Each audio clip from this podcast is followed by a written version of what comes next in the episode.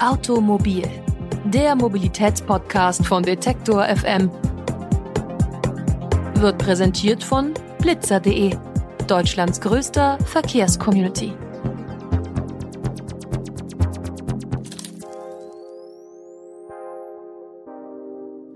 Und damit herzlich willkommen zu einer neuen Ausgabe von Automobil, dem Mobilitätspodcast von Detektor FM. Heute die vorletzte Ausgabe im Jahr 2021 und die erste Folge einer zweiteiligen Reihe, in der wir uns mit der Geschichte des Raketenantriebs ein bisschen näher beschäftigen. Wir gehen ein bisschen zurück in die Urgeschichte der Rakete, ins alte China und kommen dann ins 19. Jahrhundert in der folgenden Woche beschäftigen wir uns dann ein bisschen mit der Weimarer Republik und wie auch der Raketenantrieb wieder neuen Aufschwung erlebt hat nach dem Ersten Weltkrieg. Soweit vorab. Wir wollen uns nicht länger aufhalten. Es geht los mit dem ersten Teil.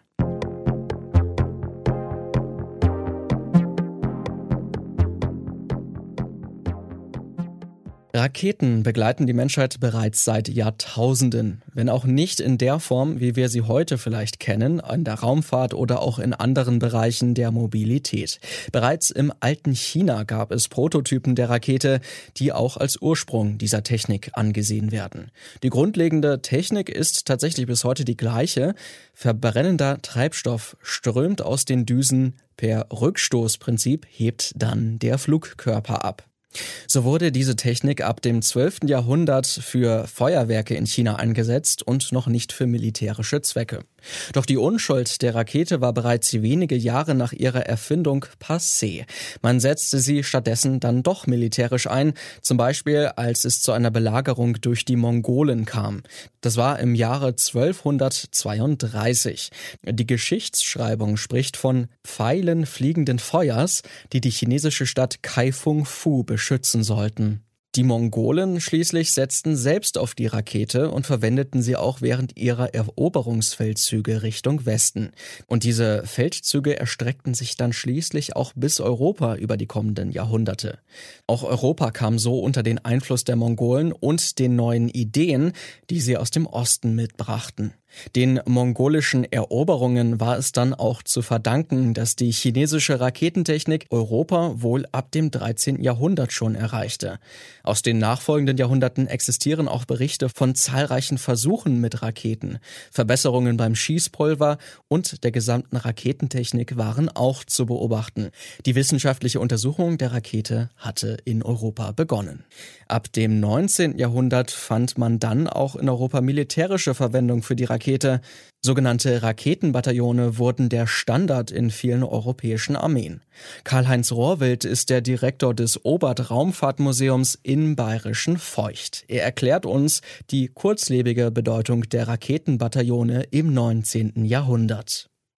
Aufgegriffen wurde das dann von Sir äh, Congreve, und Congreve äh, hat dann im Grunde um 1800 herum daraus ein eigenes Raketensystem entwickelt und hat damit, äh, es müsste so um, 19, um 1806 gewesen sein, zum Beispiel mit ja, ein paar unbedeutenden Booten, könnte man beinahe schon sagen, die Stadt Kopenhagen angegriffen und äh, die haben sich diese kleinen ja, äh, Meeresgefährte angeschaut und haben gesagt, naja, die sind keine Gefahr für uns.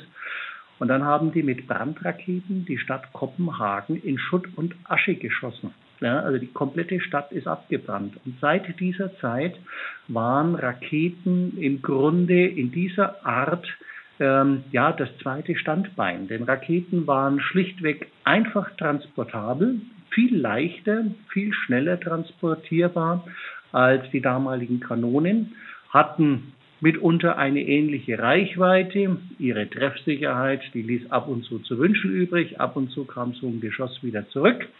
Das soll also auch passiert sein. Aber sie waren vergleichsweise günstig und sie waren sehr mobil, was dazu geführt hat, dass also auf der ganzen Welt äh, mehr oder minder es entsprechende Raketenbataillone gab. Ab 1850 schwand dann die Bedeutung der Raketentechnologie im militärischen Bereich. Doch warum eigentlich? Der Grund dürfte vor allem bei der doch recht komplexen und zugleich teuren Technologie zu finden sein.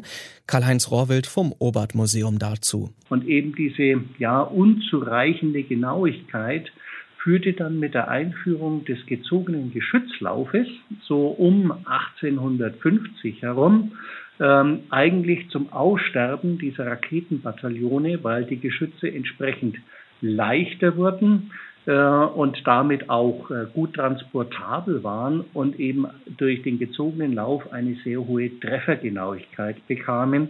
Und so ist die Rakete im Grunde ab 1850 äh, als militärisches Gerät mehr oder minder komplett verschwunden. Stattdessen gab es nur noch vereinzelte Bereiche, in denen die Rakete genutzt wurde. Einer davon war die Seenotrettung, wie Karl-Heinz Rohrwild weiter erklärt. Und dann wurde eine Art Seilbahn aufgebaut. Äh, mit einer sogenannten Hosenboje. Das ist ja, ja wie ein Rettungsring, aber mit eingelassener Lederhose. Äh, und oben eben dann in dem starken Tragseil, das dann zwischen Mast und äh, ja, einem Dreibein an Land aufgebaut wurde, konnte wie mit einer Seilbahn ein Mann nach dem anderen im Grunde vom Schiff gezogen äh, werden. Und das waren eigentlich so bis 1900 äh, herum die gängige Nutzungsweise äh, der alten Raketentechnik, Schwarzpulver basiert, kommend von den Chinesen. Abgesehen von diesen Versuchen blieb die Rakete vor allem ein Sehnsuchtsobjekt in einer Zeit, als man anfing, von der Raumfahrt zu träumen. Autoren wie Jules Verne waren sicherlich Vordenker ihrer Zeit, auch wenn zum Beispiel der französische Autor weniger auf Raketen in seiner Literatur setzte als auf Kanonen, so etwa auch in seinem Roman Von der Erde zum Mond. Auch wenn eine Rakete für die Antriebstechnologie damals schon deutlich realistischer gewesen wäre, das Potenzial der Technologie wurde weiter erforscht, trotz der geringen Bedeutung zum Ende des 19. Jahrhunderts. Doch einige historische und politische Gründe würden schließlich dafür sorgen, dass die Rakete schon wenige Jahre später wieder mehr Aufmerksamkeit erhalten sollte.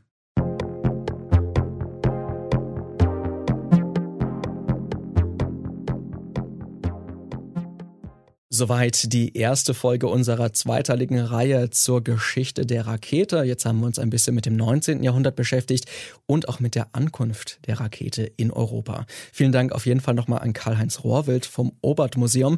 Den hören wir in der kommenden Woche auch nochmal als Experten. Dann beschäftigen wir uns ein wenig mit der Rakete nach dem Ersten Weltkrieg in Deutschland. Und da gibt es durchaus einige spannende Gründe, warum die Technologie dann auf einmal wieder mehr an Bedeutung gewonnen hat und teilweise auch für den Verkehr eingesetzt werden sollte. Das alles erfahrt ihr in der kommenden Woche hier bei Detektor FM in der Abschlussfolge 2021 kurz vor Weihnachten. Mein Name ist Lars Feiern. Schön, dass ihr mit dabei wart. Macht's gut und bis zum nächsten Mal. Ihr wollt noch mehr von Detektor FM und nutzt Alexa. Dort könnt ihr unsere Podcasts und Streams ganz bequem per Sprache steuern. Installiert dafür einfach unseren Skill in eurem Amazon-Account oder in der Alexa-App und sagt zum Beispiel Alexa, öffne Detektor FM oder Alexa, öffne Detektor FM und spiele den Musikstream. Mehr Informationen findet ihr bei Amazon oder auf detektor.fm slash Empfang. Wir hören uns. Automobil, der Mobilitätspodcast von Detektor FM, wird präsentiert von blitzer.de, Deutschlands größter Verkehrscommunity.